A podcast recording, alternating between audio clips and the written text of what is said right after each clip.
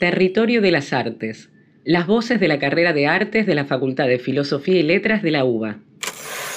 Soy Verónica Tell, de la materia Historia de las Artes Plásticas 5 o Historia de las Artes Visuales de Europa siglos XVIII a XX. Luz.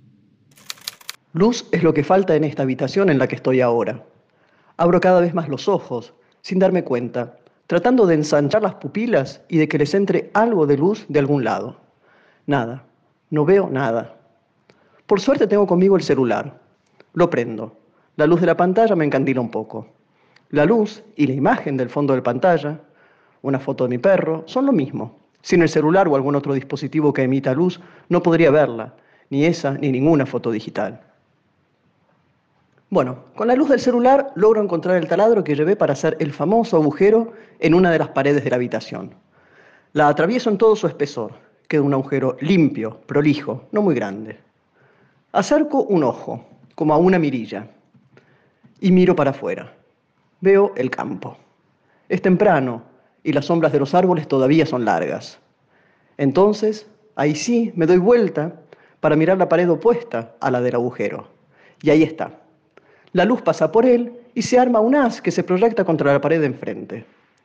Pero como con la pantalla de mi celular no es solo luz, la luz viene con una imagen, y esta vez en movimiento. El campo de afuera aparece en la pared de enfrente, volteado de arriba abajo y de derecha a izquierda. Y ahí está. Arriba, las sombras oscuras mezcladas con el pasto verde. Por abajo, las pocas nubes que hay pasan despacio. Es un poco como una proyección de cine, aunque es cierto que sin actores, ni trama, ni principio, ni final. Es que en el campo a veces pasa poco, pero es curioso, porque aunque en mi mente la luz, la radiación que nos permite ver los objetos en el mundo, no puede más que ser buena, existe en el campo la leyenda de la luz mala. Hay una superstición alrededor, por eso la llaman mala, y también hay una explicación científica.